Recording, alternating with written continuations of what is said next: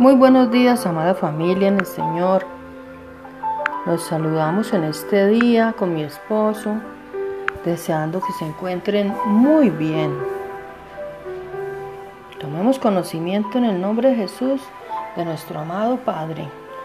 Den gracias a Dios en toda situación, porque esta es su voluntad para ustedes en Jesús. Tesalonicenses 5:18. Después de instruirnos a orar sin cesar.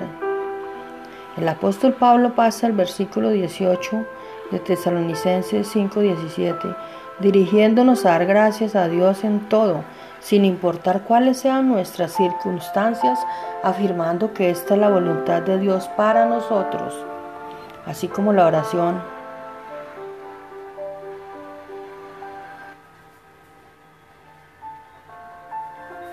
así como la oración es un estilo de vida que nos acerca a Dios, Padre y Creador.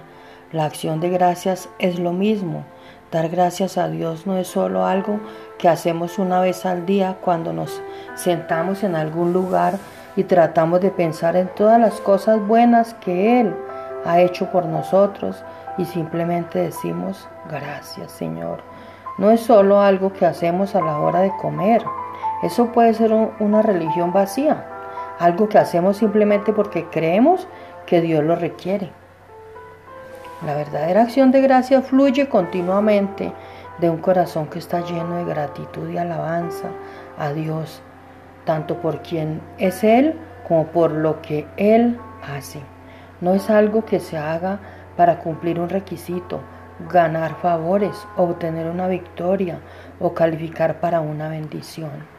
El tipo de acción de gracias de Dios, el Padre, y que el Padre desea es sincera y fluye en nosotros con regularidad, porque continuamente estamos viendo y reconociendo cuán bueno es nuestro Dios con nosotros en todo momento.